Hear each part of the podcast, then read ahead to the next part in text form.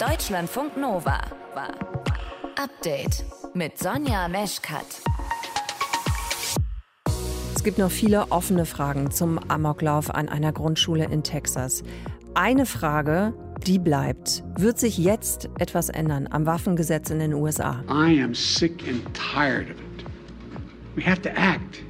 And don't tell me we can't have an impact on this carnage. Präsident Joe Biden, kurz nachdem bekannt geworden ist, was da eigentlich passiert ist in Texas. Ich habe es satt, sagte er, ich bin müde, wir müssen handeln und erzählt mir nicht, wir hätten keinen Einfluss auf so ein Gemetzel, so Biden. Und mal wieder sind die USA an einem Punkt, an dem schärfere Waffengesetze gefordert werden. Wenn man Waffen regulieren will, dann muss man die Emotionen dahinter verstehen. Das sagt eine Historikerin der TU Dresden. Und was sie genau damit meint, das erfahrt ihr bei uns im frischen Podcast vom Update heute am Mittwoch, dem 25. Mai. Außerdem wollen wir wissen, wie geht's eigentlich der Gastro? Also durch die Pandemie sind ja vielen Bars, Clubs und Restaurants die Mitarbeitenden flöten gegangen. Jetzt kommt ein langes Wochenende, vielleicht ja auch bei euch, Besuch im Biergarten oder im Lieblingscafé oder Restaurant. Sind denn genug Leute da, die arbeiten können? Ein Kellner aus Regensburg sagt. Wir haben zwar einen Haufen Leute, aber nicht das, was man eigentlich gerade bevor Corona da war, weil halt viele auch abgesprungen sind und müssen jetzt auch mit dem schauen, was wir haben, dass wir über die Runden kommen einfach. Dass das so ist, das liegt auch an Corona, aber nicht nur. Warum sonst noch schwierig ist für die Branche, auch darüber werden wir sprechen. Ihr hört zu, das ist schön. Deutschlandfunk Nova. Ein Amokläufer hat 19 Kinder und zwei Erwachsene erschossen in einer Schule im Bundesstaat Texas. When are we gonna do something? So I ask you, Mitch McConnell, I ask all of you senators who refuse to do anything about the violence and school shootings and supermarket shootings, I ask you, are you going to put your own desire for power ahead of the lives of our children? Wann werden wir endlich etwas tun? Das fragt Steve Kerr in Richtung republikanischer Senatoren. Er ist, das hört man ihm ganz deutlich an, erschüttert, er ist aufgebracht, er ist auch wütend. Steve Kerr ist ein sehr bekannter Trainer aus der NBA und auf einer Pressekonferenz wollte er eben nicht über das Spiel seiner Mannschaft sprechen, sondern über das, was in Texas passiert ist. Und er stellt die Frage, die heute überall aufploppt und die immer und immer wieder diskutiert wird, wenn solche School-Shootings passieren. Werden die USA den Zugang zu Waffen beschränken oder wird auch dieses Mal nichts passieren. Dagmar Ellerbrock hat sich mit der Waffenkultur in den USA beschäftigt. Die Historikerin von der TU Dresden sagt, wenn man Waffen regulieren will, dann muss man die Emotionen dahinter verstehen. Frau Ellerbrock, welche Emotionen verbinden die Menschen in den USA denn mit dem Waffenbesitz? Das ist eine schwierige Frage, die man nicht so eindeutig beantworten kann, weil die Menschen in den USA gibt es nicht. Die Gesellschaft ist vor allem in Waffenfragen hochgespalten und diese Spaltung sieht man vor allem auch an der Gefühlskultur, die mit Waffen assoziiert werden. Also wir haben einerseits bei einem solchen Amoklauf, vor allem in Grundschulen, natürlich blankes Entsetzen, Empörung, Trauer, all das, was wir im Moment in den Medien sehen. Wir haben aber gleichzeitig eine ganz starke Verbindung zwischen Waffen und Freiheitsgefühlen, Waffen und dem Gefühl der Selbstbestimmung, Waffen und dem Gefühl äh, gegen staatliche Übermacht sich behaupten zu können. Und diese Emotionen äh, werden permanent gegeneinander in Anschlag gebracht, im wahrsten Sinne des Wortes. Und deshalb explodiert diese Waffenkultur, explodiert äh, die, die Waffengewalt und ist kaum mehr zu beherrschen. Aber warum ist ausgerechnet das, also dass man Waffen mit Freiheit verbindet, dass man Waffen mit Selbstbestimmung verbindet? Warum gibt es diese Verbindung überhaupt? Diese Verbindung äh, wird meiner Meinung nach durch ein Männlichkeitsideal äh, verknüpft, ähm, was wir auch in Europa lange Zeit hatten. Also die Idee, dass ein ganzer Mann in der Lage sein muss, seine Familie, seine Kinder, sein Land mit der Waffe in der Hand zu verteidigen und damit eben auch Freiheit und Demokratie zu verteidigen, ist eine Deutung, äh, die wir über viele Jahrhunderte auch in Europa hatten. Und in den USA ist sie dann ironischerweise im 19. Jahrhundert oder im frühen 20. Jahrhundert mit Einführung moderner Schusswaffen noch mal breiter, noch mal stärker geworden und dann auch letztendlich mit einem Verfassungszusatzartikel verknüpft worden, mit dem privater Waffenbesitz ursprünglich überhaupt nichts zu tun hatte.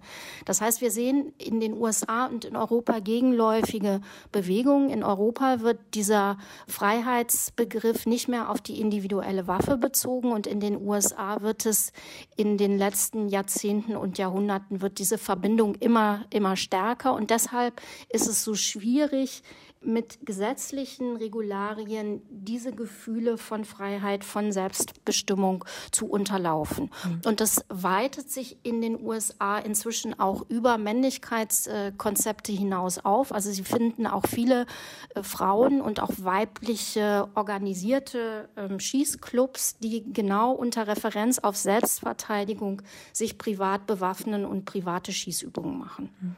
Wie schwer wiegt dabei die Rolle der Waffenlobby? Lobby, also vor allem eben der National Rifle Association, der NRA? Ich würde sagen, die NRA hat eine ganz zentrale Rolle und die NRA hat ja eine sehr viel jüngere Geschichte, äh, als wir das ähm, in Europa so wahrnehmen und als sie sich auch selber präsentieren, sind erst seit den 60er Jahren ein, ein starker Verband, der vor allem Marktinteressen hat, der das Interesse hat, seine Waffen in den Markt zu drücken und über diese Marktinteressen und dann auch über Spendengelder, über starke politische Netzwerke, die man geknüpft hat, vor allem zu republikanischen Abgeordneten. Donald Trump wird nächste Woche auf der National Rifle Association äh, bei einer Versammlung äh, sprechen und über diese Netzwerke auch politischen Lobbyismus zu betreiben und äh, Gesetzentwürfe, die Waffenverkauf ähm, regulieren, zu hintertreiben. Mhm. Wenn Sie das so beschreiben, wird ja eben auch noch mal klar, wie, wie stark die Vernetzung eben auch einfach ist äh, zwischen der Waffenlobby, eben auch zwischen politischen Akteuren. Würden denn dann strengere Waffengesetze in den USA überhaupt Amokläufe verhindern können? Was ist da Ihre Einschätzung? Also strengere Waffengesetze verhindern auf jeden Fall diese epidemische Ausbreitung von Waffengewalt. Weil was wichtig ist, ist zu verstehen, die Amokläufe sind nur die Spitze eines schrecklich großen Eisberges. Also das, was wir jetzt so grauenhaft gesehen haben, ist nur ein ganz kleiner Teil der Schusswaffentoten. Wir haben in den USA jeden Tag etwa 100 Menschen, die durch Waffengewalt sterben. Und diese Waffengewalt, diese epidemische Waffengewalt kann man durch stärkere Waffengesetze einhegen. Aber man kann natürlich keinen hundertprozentigen Schutz gegen einen Amoklauf äh, dadurch äh, erreichen. Aber aber man könnte wirklich diese enorme Zahl an Verletzten und Toten deutlich reduzieren. Dagmar Ellerbrock von der TU Dresden. Wir haben kurz vor der Sendung zusammen gesprochen. Ich danke für Ihre Zeit. Danke. Deutschlandfunk Nova. Wir haben euch ja diese Woche schon einige Infos über die Affenpocken geliefert. Aber es gibt eben auch nach wie vor sehr, sehr viele Fragen, die uns dazu erreichen über unsere Social-Media-Kanäle. Ihr habt da ganz fleißig geschrieben und deswegen wollen wir hier nochmal ein paar Antworten geben. Und das machen wir zusammen mit Julia Polke, die ist Wissenschaftsjournalistin. Hallo Julia. Hi. Julia, wir haben ja gestern vom Gesundheitsminister Karl Lauterbach auch gehört, dass Menschen für 21 Tage in Isolation sollen, wenn sie infiziert sind. Gleichzeitig sagen MedizinerInnen, bitte keine Panik jetzt, ruhig bleiben. Das ist ja auf eine Art verwirrend, deswegen passt die Frage gut, die uns Isidona geschickt hat. Warum Isolation, wenn man sich doch nur über sehr engen Körperkontakt ansteckt? Und warum ist die Aufmerksamkeit so groß, wenn die Ansteckungsgefahr so gering ist und es nur so wenige Fälle gibt? Weil man natürlich vermeiden möchte, dass sich das Virus weiter ausbreitet. Ne? Man hat ja gelernt, je früher die Infektionsketten unterbrochen werden, desto besser lässt sich ein Ausbruch eindämmen. Und außerdem ist noch nicht ganz klar, auf welchem Wege das Virus noch übertragen werden kann. Denn es ist das erste Mal, dass sich dieses Virus außerhalb der Endemiegebiete, also West- und Zentralafrika, so stark verbreitet. Das ist ungewöhnlich und neu. Da möchte man jetzt mal schauen, ob das Virus sich verändert hat oder was sonst der Grund für diese verstärkte Verbreitung ist oder sein sein könnte. Diskutiert wird auch, dass die Bevölkerungsimmunität durch die Pockenimpfung nachlässt, denn die wurde ja vor knapp 40 Jahren eingestellt. Die Frage, die sich auch sehr viele stellen, unter anderem auch der FinFin546 ist sein Username aus unserer Community, steuern wir gerade auf eine neue Pandemie zu?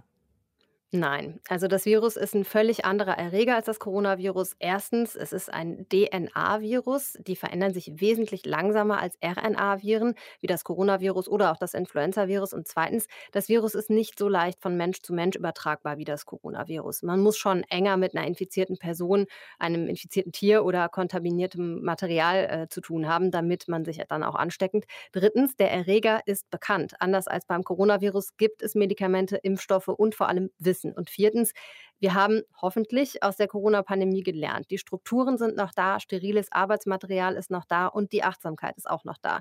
Es wird viel früher reagiert und damit kann man den Ausbruch eigentlich gut eindämmen. Hm. Auch eine Frage, die uns von mehreren äh, erreicht hat, ist, kann man sich gegen Affenpocken impfen lassen, vielleicht sogar mit der herkömmlichen Pockenimpfung? Geht das? Hm, ja, aktuell nicht. Vom alten Pockenimpfstoff sollen zwar 100 Millionen Dosen in Deutschland gelagert sein, allerdings enthält der vermehrungsfähiges Virus und hat wohl auch sehr viele Nebenwirkungen, wie Gesundheitsminister Karl Lauterbach gestern auf einer Pressekonferenz gesagt hat. Und deshalb hat man jetzt nicht einfach, deshalb kann man jetzt nicht einfach zum Arzt gehen und sagen, ich hätte gerne Pockenimpfung. Ähm, es gibt aber noch einen weiteren Impfstoff, der zwar in der EU nicht zur Impfung gegen Affenpocken vorgesehen ist, aber in den USA und da eben auch eine gute Wirkung zeigt und nicht so viele Nebenwirkungen Verordnungen hat. Und äh, von dem hat Karl Lauterbach äh, vorsichtshalber mal 40.000 Dosen bestellt, aber nur falls es nötig sein sollte, dass man Kontaktpersonen impft oder Personen, die eben besonders gefährdet sind, zum Beispiel Menschen mit einer Immunschwäche. Die WHO, die empfiehlt derzeit keine Massenimpfung und hält das auch nicht für nötig. Die folgende Frage haben wir auch schon mal besprochen. Trotzdem, weil das eben auch alles noch so neu ist, erklär uns noch mal, Julia, was heißt das eigentlich genau? Also was sind diese Affenpocken? Ja, die äh, Affenpocken, das ist ein Symptom der Virusinfektion mit einem Virus, das eigentlich in, ja, vermutlich in Nagetieren in West- und Zentralafrika grassiert. Die heißen eben Affenpocken, weil das Virus 1958 als erstes in Laboraffen nachgewiesen wurde. Affen sind aber genauso wie wir eigentlich Fehlwirte des Virus. 1970 ist der erste Mensch, ein Säugling, an den Affenpocken erkrankt. Und Pocken heißt es deshalb, ähm, weil es ein Virus aus der Familie der Pockenviren ist und weil die Hautveränderungen ähnlich wie die Pocken, auch die Menschenpocken damals aussehen. Aber es ist deutlich weniger ansteckend und deutlich weniger gefährlich. Elena Johanna hat uns auch eine Nachricht geschickt über Social Media und sie möchte gerne wissen, wie die Übertragung funktioniert. Ja, das Virus ist vor allem in den äh, Eiterbläschen, in den Pocken halt drin. Wenn die aufplatzen und sich dann Krusten bilden, ist da unheimlich viel Virus drin. Das ist also der Hauptansteckungsweg. Und geraten diese Viren dann über Mikroverletzungen in der Haut, die wir so vielleicht gar nicht sehen oder wahrnehmen, oder eben über die Schleimhäute in unsere Blutbahn, dann kann das Virus sich in unserem Körper vermehren. Das RKI prüft zurzeit, ob das Virus vielleicht auch über Körperflüssigkeiten wie Sperma oder Vaginalsekret übertragbar ist. Und eine Tröpfchenübertragung Übertragung, die wird auch diskutiert. Und wo können diese Brocken, äh, Pocken dann auftreten und äh, bleiben dann Narben zurück? In der Literatur wird vor allem beschrieben, dass die Pocken meist im Gesicht auftreten und sich dann auf den ganzen Körper ausbreiten können, vor allem aber auf die Handinnenflächen und äh, die Fußsohlen. Allerdings hat man bei den Patienten in Deutschland jetzt beobachtet, dass die Pocken vor allem zuerst im Genitalbereich aufgetreten sind. Und ob das mit der Ansteckung durch Sexualkontakt zu tun hat, das ist noch nicht ganz klar, wird aber vermutet. Anders als die Menschenpocken, die als ausgerottet gelten, hinterlassen aber die Affenpocken eher selten haben. Die Wunden, die entstehen, wenn die Bläschen aufbrechen, die können sich aber infizieren und je nachdem, wie gut die eigene individuelle Wundheilung dann ist, können wohl auch hellere Hautstellen dann zurückbleiben. Und Sophia Hilger hat sich auch noch gemeldet bei uns. Sie möchte gerne wissen, gibt es Vorsichtsmaßnahmen, die ich jetzt ergreifen sollte? Nee, momentan nicht. Also es macht Sinn, sich informiert zu halten und so oder so sich die Hände zu waschen, wenn man öffentliche Gegenstände angefasst hat, also zum Beispiel nach der Straßenbahnfahrt oder so. Aber das sollte man ja bestenfalls auch vorher schon gemacht haben, denn es gibt ja auch andere Erreger, die man jetzt vielleicht nicht unbedingt haben möchte. Aber ähm, jetzt wie wild Desinfektionsmittel zu kaufen oder alle Klamotten mit Kochwäsche zu waschen, das ist absolut nicht nötig. Keine Panik also vor den Affenpocken. Sie sind nicht so leicht von Mensch zu Mensch übertragbar und auch nicht so gefährlich gefährlich. Dennoch ist es natürlich gut, wenn man früh genug aufmerksam ist, um den aktuellen Ausbruch so schnell wie möglich einzudämmen. Eure Fragen aus der Community haben wir hier zusammen beantwortet mit Julia Polk. Deutschlandfunk Nova. Und wir gucken auf das, was uns jetzt bevorsteht. Ganz viel Freizeit, ne? Also nicht, dass euch das am Ende noch überfordert. Wir gucken nochmal, also morgen Christi Himmelfahrt, ne? Oder Vatertag, ja. Kann man sich schön ein langes Wochenende machen. Übernächste Woche geht es dann direkt weiter mit Pfingsten. Und ja, könnte man schon mal drüber nachgehen, endlich mal wieder nachdenken, endlich mal wieder in den Biergarten zu gehen oder ins Restaurant oder so, ne? Ist doch ganz nett. Das Ding ist nur, Kneipen, Bars, Biergärten, Restaurants, die alle haben immer noch ein Problem. Sie haben nämlich zu wenig Personal. Ja, das sind eben zum Teil wirklich noch so die Auswirkungen, Nachwirkungen, Nebenwirkungen der Pandemie. Allerdings, auch das gehört zur Wahrheit, sind die Arbeitsbedingungen in der Branche nach wie vor nicht besonders pralle. Unser Nova-Reporter Matthias von Lieben darüber, was uns in den kommenden Wochen in der Gastro erwartet. Ich bin heute in Regensburg mal ein bisschen durch die Stadt geschlendert. Und was total auffällig war, an super vielen Restaurants hängt draußen ein kleines oder auch größeres Zettelchen an der Fassade. Und darauf steht Aushilfe dringend gesucht, Kellner gesucht, Köchin gesucht. Der Personalmangel, der ist nach wie vor da. Hat mir dann auch ein Kellner vom gleich an der Donau gelegenen italienischen Restaurant Marina gesagt. Wir haben zwar einen Haufen Leute, aber nicht das, was man eigentlich gerade hat, bevor Corona da war, weil halt viele auch abgesprungen sind und müssen jetzt auch mit dem schauen, was wir haben, über die, dass wir über die Runden kommen einfach. Der Mitarbeitermangel ist in der Tat eklatant. Hat mir dann wenig später auch Ingrid Hartges am Telefon erzählt, die Hauptgeschäftsführerin vom Deutschen Hotel- und Gaststättenverband DEHOGA.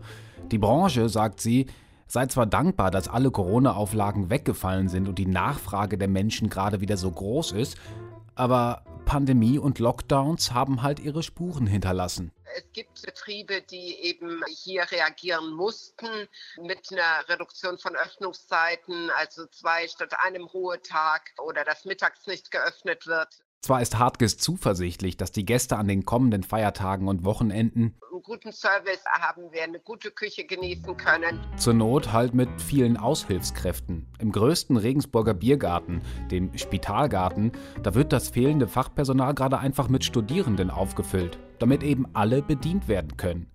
Aber der Kellner aus dem Marina in Regensburg, der sagt halt auch, wird natürlich eine Zeit lang dauern. Ich denke, dass wir jetzt noch ein, zwei Jahre ähnliche Situationen haben werden.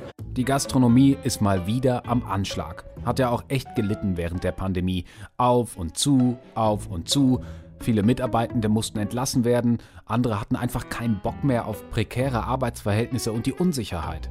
Tja, und was dabei rausgekommen ist, in den ersten zehn Monaten des vergangenen Jahres ist die Zahl der Beschäftigten in der Gastronomie im Vergleich zum Vorjahr um fast ein Viertel gesunken. Und laut Bundesagentur für Arbeit gab es allein im April dieses Jahres bundesweit rund 43.000 offene Stellen im Gastgewerbe, doppelt so viele wie ein Jahr zuvor. Fachkräfte finden, für Gastronomen wie den Hamburger Alexander Hedecker aktuell deshalb fast unmöglich, hat er kürzlich Sat1 erzählt. Ich habe den Leuten 500 Euro Willkommensbonus geboten beim Unterschreiben des Vertrages, aber es kam halt leider gar nichts eine schwere Branche, muss man einfach fairerweise auch sagen. Sagt Diana Nadine Brammann, Geschäftsführerin vom Nordsee-Kollektiv. Es wird hart gearbeitet, es gibt viele Überstunden, es gibt viele schwarze Schafe, die das sehr ausgenutzt haben. In vielen Bereichen wird auch sehr schlecht bezahlt und das summiert sich einfach. Ne? Und warum sollte man dann in der Branche bleiben? Brammann sagt, die Branche hatte auch schon lange vor der Pandemie einen Image-Schaden und müsse jetzt halt wieder aufgewertet werden.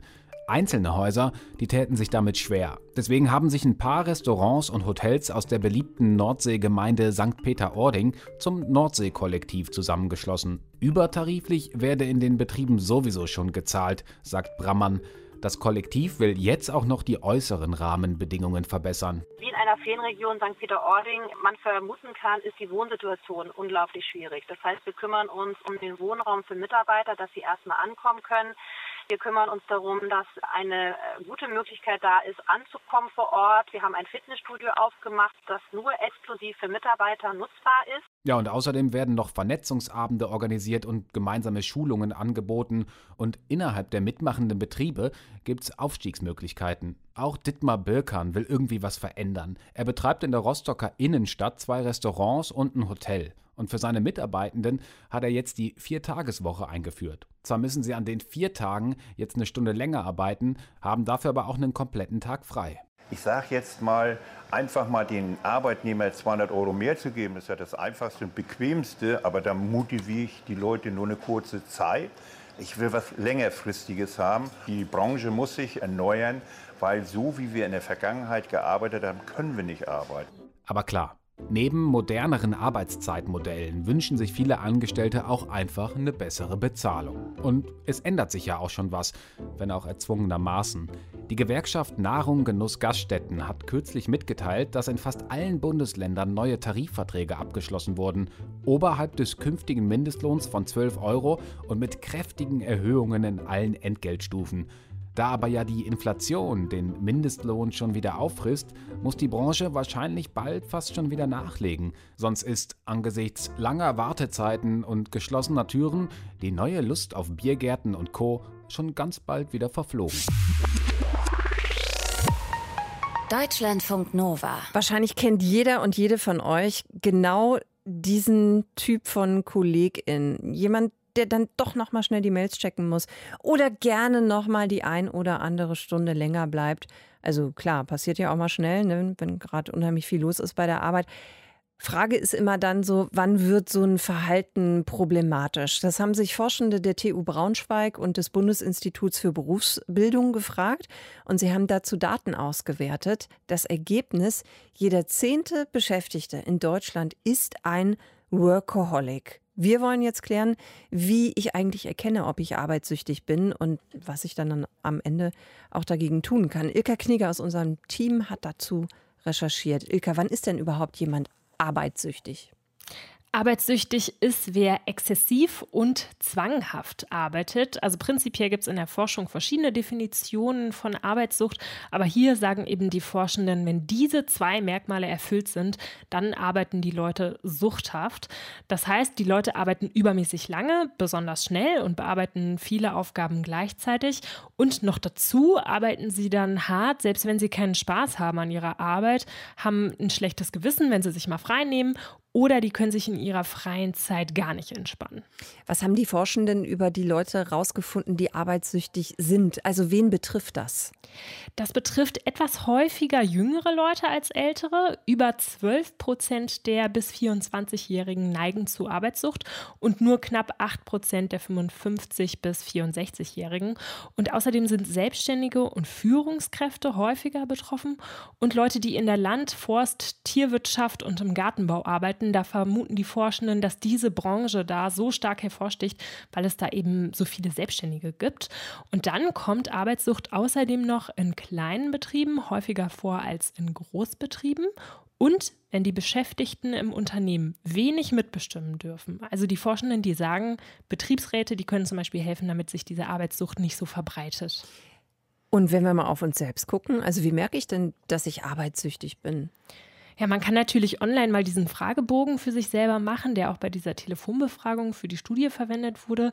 Da kann man mal schauen, ob so Aussagen wie es kommt vor, dass ich weiterarbeite, nachdem meine Kollegen Feierabend gemacht haben, oder es fällt mir schwer zu entspannen, wenn ich nicht arbeite, da auf einen zutreffen. Arbeitspsychologin Tabia Schildi empfiehlt auch, sich zu fragen, habe ich überhaupt noch was anderes in meinem Leben oder speist sich meine gesamte Identität wirklich jetzt aus meiner Arbeit? Und geht es mir eigentlich noch gut? Ist das, was ich hier tue, irgendwie noch sinnvoll? Oder gerate ich ins Schwitzen, wenn ich irgendwie mal einen Abend nicht arbeite? Oder habe ich das Gefühl, mir entgleitet da ständig die Kontrolle? Viel zu arbeiten heißt jetzt auch nicht automatisch, dass man süchtig danach ist. Zu Sucht wird es dann erst, wenn man sich schlecht fühlt und so einen Zwang empfindet. Hm. Es ist dann immer schwierig, dagegen zu steuern. Ne? Das haben ja. Zwänge eben dann so an sich. Aber trotzdem, was könnte denn helfen? Was kann man machen? Die Arbeitspsychologin Tabea Schildi empfiehlt, sich auf Entzug setzen und dann so ein bisschen üben, einfach von der Arbeit wegzukommen. Denn arbeitssüchtig werden vor allem Leute, die sich schlecht abgrenzen können. Also wie zum Beispiel Jüngere mit weniger Berufserfahrung oder eben LandwirtInnen, die quasi auf der Arbeit ja wohnen. Mhm. Oder auch Selbstständige, bei denen die Aufgaben nie so richtig abgeschlossen sind und die dann vielleicht zusätzlich dazu dann auch noch Angst um ihre Existenz haben.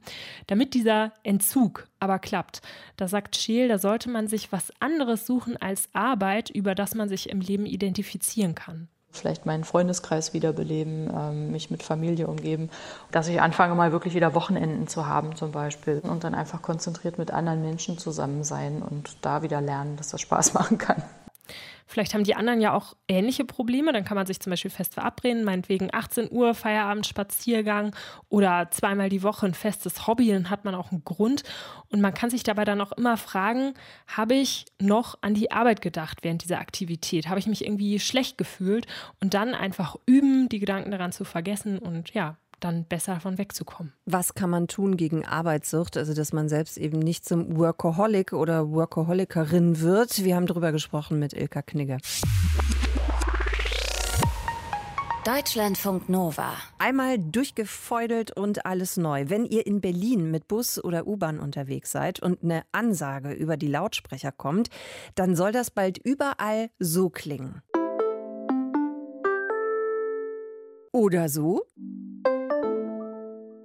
S- und U-Bahnhof Janowitzbrücke. Die Berliner Verkehrsbetriebe haben ihren Sound überarbeitet. Neue Stimme plus neues Sounddesign.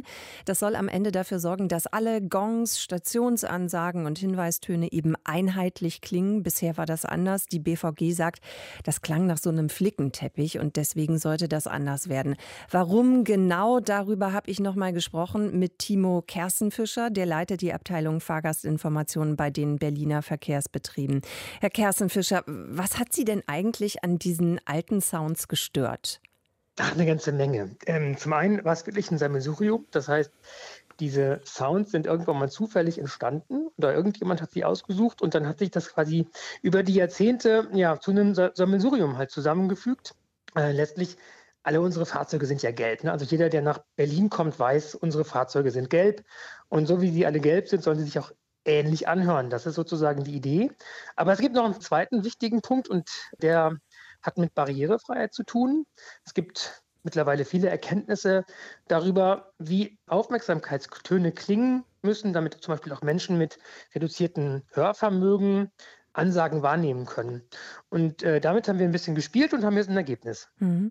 Also das ist natürlich ein Argument, das kann ich verstehen. Andererseits habe ich gerade noch gesagt, das schreiben Sie ja unter anderem auch auf Ihrer Homepage, Berlin, diese Stadt ist so bunt, sie ist so divers. Im Endeffekt hat doch eigentlich der alte Sound genau das auch wiedergespiegelt, oder nicht? Ja, das ist tatsächlich eine Frage, das ist, glaube ich, ein bisschen Geschmackssache. Letztlich, äh, wir haben ja eine neue Stimme eingeführt. Auch das ist ja ein großes Projekt gewesen. Bisher hatten wir verschiedene Stimmen. Die Stimme, die sozusagen am allerberühmtesten war bei der BVG, das, die kam von einer Dame, die inzwischen in Ruhestand ist. Das heißt, wir hatten auch da eine Vielfalt. Aber wir haben ja das Problem, dass wir immer mal wieder neue Haltestellen in Betrieb nehmen. Und um da eine Einheitlichkeit zu haben, haben wir halt gesagt, wir bauen die gesamten Ansagen mal von Grund auf neu auf, haben nach einer neuen Sprecherin gesucht oder nach einem neuen Sprecher. Das war am Anfang ganz ergebnisoffen und haben vor allen Dingen darauf geachtet, dass die Sprachverständlichkeit besser wird. Das heißt, es hatte ganz viele pragmatische Gründe. Denn genauso vielfältig wie unsere Ansagen sind, sind ja auch unsere äh, Fahrzeuge. Die fahren mal durch enge Kurven im Untergrund, äh, mal sind sie sehr, sehr leise unterwegs, also wie zum Beispiel die neuen Elektrobusse. Und wir brauchen nun quasi Klänge und Stimmen, die möglichst überall funktionieren. Und da hatten wir glücklicherweise eine tolle Agentur, die uns dabei unterstützt hat, genau da ein Ergebnis zu finden, das am Ende möglichst viele Interessen ja, befriedigt. Können Sie uns das vielleicht noch mal kurz erklären? Wie ist denn dieses Klangdesign dann überhaupt entstanden? Was mussten oder was haben Sie da alles berücksichtigt? Naja, tatsächlich ist es so, und da haben wir auch ganz viel gelernt, dass wir ja die unterschiedlichsten Geräusche in den Fahrzeugen haben. Und das bedeutet, dass zum Beispiel die Stimme ein möglichst großes Frequenzspektrum abdecken muss, damit sie quasi auch dann hörbar ist, wenn es bestimmte Geräusche gibt. Wenn es quietscht ähm, oder so, ne? Hm. Beispielsweise. Oder auch das Gemurmel anderer Menschen. Das ist ein äh, wichtiges Argument gewesen. Und dann haben wir uns halt überlegt, wie kriegen wir es hin, dass wir ähm, quasi eine Familie von Aufmerksamkeitstönen haben, die gut zueinander passen, die aber unterschiedliche Intensitäten haben. Also ein Beispiel, wenn ich als Pendler unterwegs bin, dann brauche ich die Ansage ja eigentlich gar nicht. Ich gucke irgendwann aus dem Fenster und ich weiß, ich, ich bin da. Ähm, das heißt, da muss ein Aufmerksamkeitston der Ansage vorgeschaltet sein, der möglichst überhörbar ist, also der mich gar nicht stört, wenn ich unterwegs bin. Mhm. Wenn aber irgendwie eine Abweichung vom normalen Le äh, Regelverkehr stattfindet, aufgrund einer Störung, aufgrund einer Umleitung, aufgrund einer Baumaßnahme, dann wollen wir natürlich, dass unsere Fahrgäste das auch wahrnehmen, damit sie quasi zum Beispiel nicht in die Störung hineinfahren. Und da gibt es dann quasi einen lauteren Ton. Und dann haben wir natürlich auch noch eine ganz andere Umgebung, nämlich die U-Bahnhöfe. Und dafür haben wir nochmal einen dritten Ton entwickelt, der quasi mit diesen halligen, also in diesen halligen ähm, ja, Gebäuden gut funktioniert. Und wie sind die Rückmeldungen so bisher? Was sagen die BerlinerInnen? Naja, also es ist ja immer so, wenn sich etwas verändert, dann wird das äh, diskutiert. Ich freue mich, dass wir bisher überwiegend positive Rückmeldungen bekommen haben. Und Sie wissen ja, meistens kriegen wir ja negative Rückmeldungen.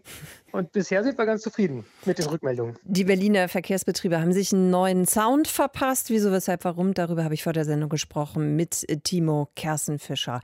Und das war unsere kleine schicke Show für heute Abend. Prima, dass ihr dabei gewesen seid. Danke fürs Zuhören. Ich wünsche euch jetzt erstmal ein hoffentlich äh, schönes, vielleicht ja auch langes Wochenende. Und wir hören uns dann ganz bald wieder hier in Deutschlandfunk Nova. Sonja Meschkat, mein Name. Tschüss, ciao. Deutschlandfunk Nova. Update. Immer Montag bis Freitag auf deutschlandfunknova.de und überall, wo es Podcasts gibt. Deutschlandfunk Nova.